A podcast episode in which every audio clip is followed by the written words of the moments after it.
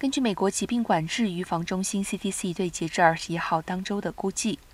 ，Omicron 亚变异株 BA.2 的亚变异株 BA.2.12.1 已经成为美国的主流病毒株，占比达百分之五十八。BA.2.12.1 的传播速度比 Omicron 原始病毒株和亚变种 BA.2 都要快，传染性也比之前任何变异株都要强。但还未有迹象显示 BA.2.12.1 引发的病情更严重。